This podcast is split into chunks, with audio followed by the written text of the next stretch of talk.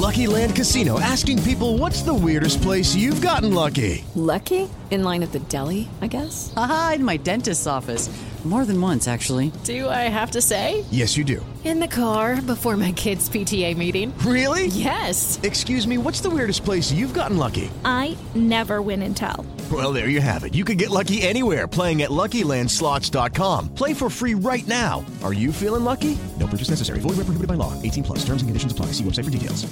Vámonos con la información, mi querido Toño Morales, 7 con 3 minutos. Efectivamente, Iñaki, gracias. Muy buenos días para todos. Y la cifra de casos de coronavirus a nivel mundial es de 129 millones 635 mil 218. Además, 73 millones 466 mil 632 personas se han recuperado de la enfermedad, mientras que el número global de muertes por COVID-19 llegó a 2 millones 828 mil 146. Estados Unidos se acerca así a su meta de tener 100 millones de personas vacunadas contra coronavirus, aunque un aumento de casos de COVID está avivando los temores de otro repunte a nivel nacional justo cuando empieza la temporada de béisbol y miles de fanáticos estaban regresando a los estadios. ¿Y cómo vamos con la pandemia de COVID? Pero en México, Mónica Barrera. La Secretaría de Salud informó que ya son 2.244.268 casos confirmados de COVID en el país y 203.664 fallecimientos. En Jueves Santo, de acuerdo al comunicado técnico diario de la dependencia, hay 440.342 casos sospechosos y 3.426.205 personas examinadas, las cuales han dado negativo al COVID-19. Sobre las defunciones, hay un predominio de 63% en hombres y la mediana de edad en los decesos es de 64 años. La Ciudad de México y el Estado de México son las entidades con mayor número de casos activos, seguidas de Guanajuato, Puebla, Querétaro y Chihuahua como las entidades con más de mil casos activos y que en su conjunto concentran 65% de los casos activos en el país. En 889 Noticias, Mónica Barrera. Gracias, Mónica.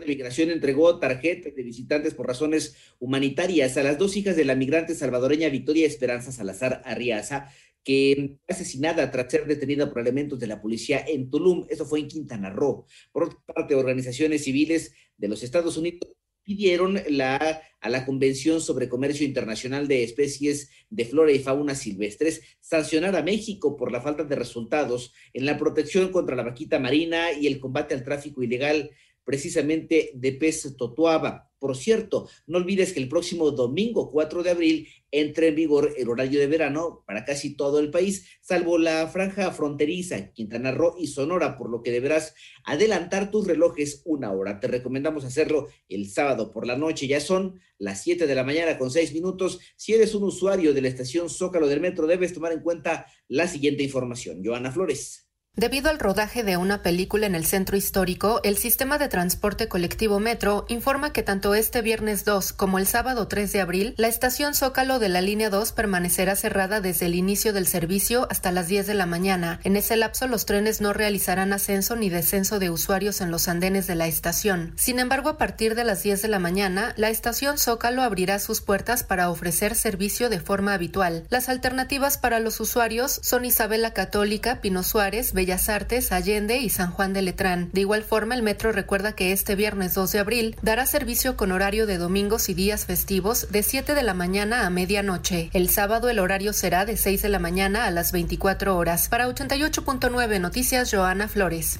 Gracias, ya son las 7 de la mañana con 7 minutos. Cuando menos 48 personas murieron y 118 resultaron lesionadas en Taiwán luego del descarrilamiento del tren en el cual viajaban tras chocar contra un vehículo de mantenimiento. Las autoridades reportan que varias personas permanecen atrapadas en algunos vagones. Además, el ejército de Nicaragua informó que retuvo y devolvió a Costa Rica a 528 indocumentados de los cuales ingresaron ilegalmente a su territorio. Por otra parte, el primer ministro de los Países Bajos, Mark Rutte, logró superar el voto de desconfianza del Parlamento, por lo que seguirá en funciones. Luego de la moción por censura usada en su contra por la oposición, que lo acusó, por cierto, de mentir y socavar la confianza pública políticos. En tanto, el científico japonés Izumo Akasaki, galardonado con el Premio Nobel de Física en 2014 por su contribución al desarrollo del diodo emisor de luz conocido como LED,